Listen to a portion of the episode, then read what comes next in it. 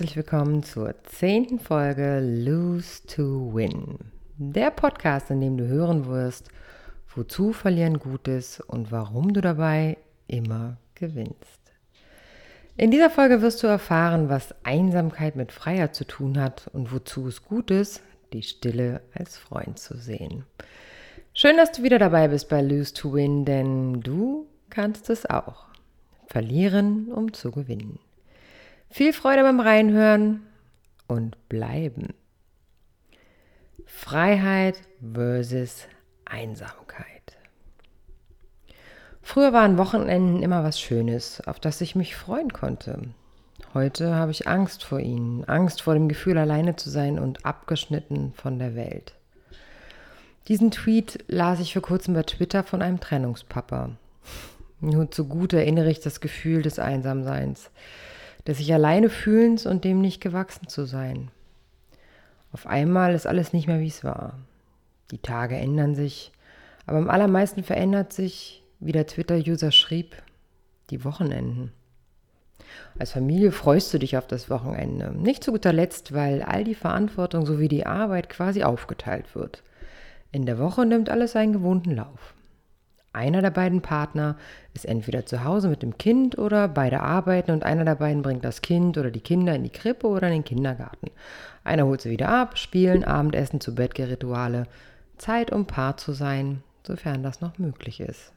Ja, aber das Wochenende verspricht allerlei Möglichkeiten. Gemeinsames Frühstück in Ruhe genießen, Ausflüge planen, als Familie eine Radtour machen oder auch andere Familien besuchen. Eigentlich ist doch immer irgendwas los, wenn man in einer Familie lebt. Nach einer Trennung ist aber alles plötzlich anders. Ich erinnere noch sehr gut meine Angst, die ich hatte, plötzlich alles alleine im Alltag schaffen zu können und zu müssen. Ich hatte große Angst davor, es nicht hinzubekommen, organisatorisch, logistisch und auch und gerade deswegen, weil ich zurück ins Arbeitsleben wollte. Wie schön es doch an manchen Tage in der, Tagen in der Ehe war, wenn man sagen konnte, du bist heute dran, das Kind ins Bett zu bringen, um dann in Ruhe mal ein Buch zu lesen oder abends allein den Einkauf erledigen zu können, denn jeder weiß, wie sich der Einkauf gestalten kann mit einem oder sogar mehreren Kindern. Man konnte sich auch einfach mal mit einer Freundin treffen, denn man wusste ja, der Partner ist zu Hause und man darf sich mit gutem Gewissen mal eine kleine Auszeit vom Familienleben leben. Familienleben nehmen, so. die Angst, die auftrat bei dem Gedanken, ich werde die meiste Zeit für unsere Tochter zuständig sein, die kam ganz langsam angekrochen, als ich aus dem gemeinsamen Haus auszog, um in unser neues Haus zu ziehen, das ich ja von nun an alleine mit dem Kind und dem Hund bewohnte. Die meiste Zeit werde ich allein für unser Kind zuständig sein. Darauf hatten wir uns geeinigt. Außer jeden Mittwoch, der wurde zum Papatag auserkoren ab 17 Uhr. Und jedes zweite Wochenende, das unsere Tochter bei meinem Ex-Mann verbringen wird und es auch immer noch tut. Ja, und dann kam es schon. Das erste Papa-Wochenende. Und als das Kind mit dem Hund an der Leine aus dem Haus ging und die Tür hinter sich zuzog, war ich plötzlich alleine. Hm. Da saß ich nun in diesem neuen Haus, ganz alleine. Was sollte ich nur machen? Alles um mich herum war ungewohnt still. Ich konnte mich gar nicht daran erinnern, wann ich das letzte Mal alleine mit mir war. Keine kleinen Trippelschritte im Haus mit dem begleitenden Mama Gerufe und kein Hund, der durchs Haus tapste. Da war nur Stille. Eine Stille mit dem bitteren Beigeschmack, irgendwie einsam zu sein. Hm. Ich putzte das Haus, wusch die Wäsche, lenkte mich irgendwie ab und hatte immer den Gedanken, was sie jetzt wohl gerade machen, ob sie mich vermisst, ob ich vielleicht anrufen sollte. Immer wieder stellte ich mir die Frage, was soll ich nur machen mit all der Zeit, die ich plötzlich für mich hatte und vor allem, was sollte ich mit mir alleine anstellen? Hm. Ich rief Freunde an, um mich mit ihnen zu verabreden, nur, was hat man natürlich am meisten, wenn man vorher als Familie lebte, für Freunde? Richtig. Die meisten Freunde sind mit Familie und die machen am Wochenende natürlich was in Familie. Hm. An diesem Samstag versuchte ich auszuschlafen, an diesem ersten kinderfreien Wochenende und es gelang mir tatsächlich bis 7.30 Uhr. Ohne nächtlichen Kinderbesuch auch sehr ungewohnt, jedoch überraschend erholsam. Ich ging einkaufen. Natürlich waren, wie erwartet, viele Familien unterwegs und bei jeder dachte ich, ja, so war es bei uns auch mal. Und nun stehe ich hier ganz allein an der Käsetheke.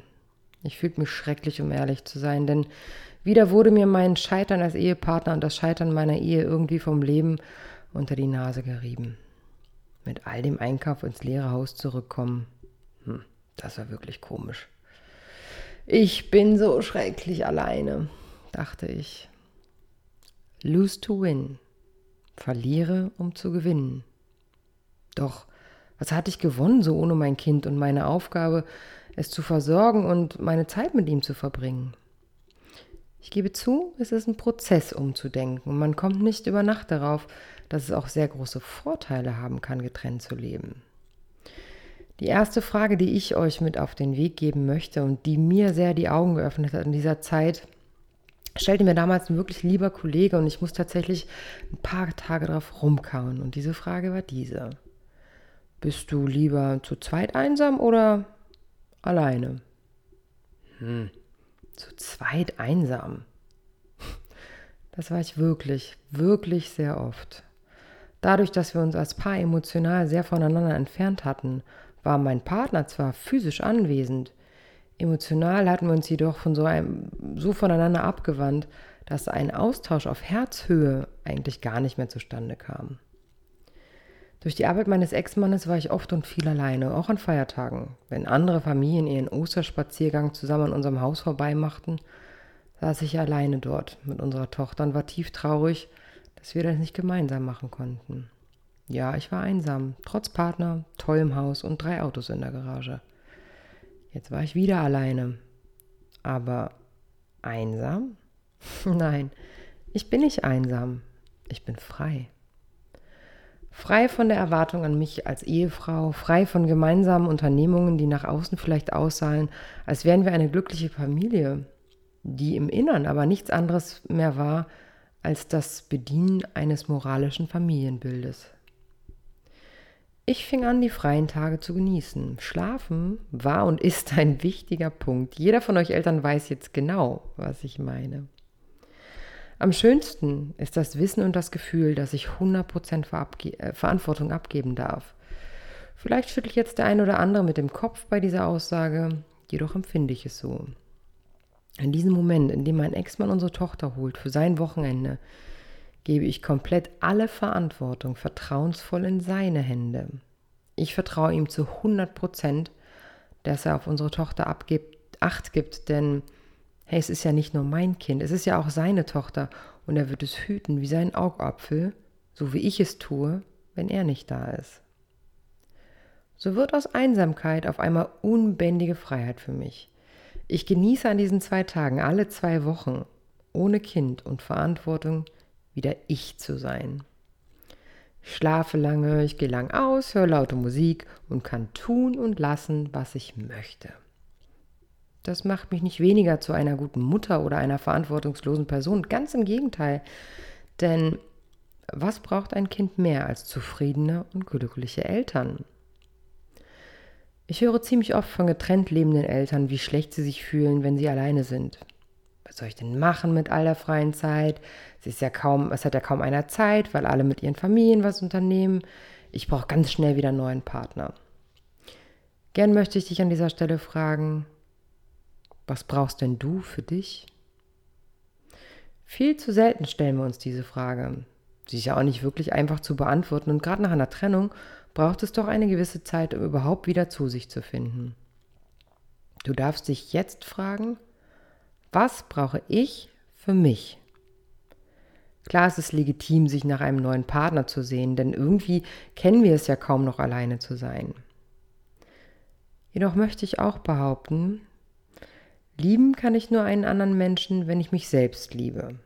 Und das finden wir nur heraus in der Einsamkeit, die ja eigentlich eher Freiheit ist. Denn wer macht uns diese Einsamkeit? Sie wird nicht von außen gemacht. Wir machen sie uns selber. Lose to win. Verliere Einsamkeit und gewinne Freiheit. Du kannst es auch. Vielen lieben Dank fürs Zuhören und äh, vielen lieben Dank für die E-Mails, die ihr mir sendet. Und äh, auch hier wieder würde ich mich super freuen, wenn ihr mir schreibt unter d.weber.hardlight-coaching.de. Wie sind eure Erfahrungen nach der Trennung? Wie habt ihr es geschafft, nicht mehr einsam zu sein oder seid ihr vielleicht noch einsam? Ähm, teilt es mir mit. Ich würde es gern in einem der nächsten Podcasts ähm, verarbeiten und verwenden. Wenn ihr wollt, folgt mir bei Instagram Diana Weber 14114 oder bei Facebook unter. Ähm, ich habe jetzt mal gesehen, es ist psychologisches Management-Training äh, und äh, Hardlight bei Facebook. Ihr werdet mich finden, wenn ihr es wollt. Am meisten findet ihr mich natürlich unter der Homepage von Lose to Win und zwar unter www.hardlightlose2win.de. Hardlights mit S in der Mitte. ähm, ja, meine Lieben, ich freue mich ähm, wieder von euch zu hören, mit euch äh, zusammen durch die Stories und Geschichten zu gehen. Äh, lasst es mich wissen, wenn ihr ein Thema habt, was euch unter den Nägeln brennt, was ich ähm, mit in meinen Podcast binden kann. Und ich freue mich auf die nächste Folge Nummer 11 in zwei Wochen. Bis dahin, passt auf euch auf.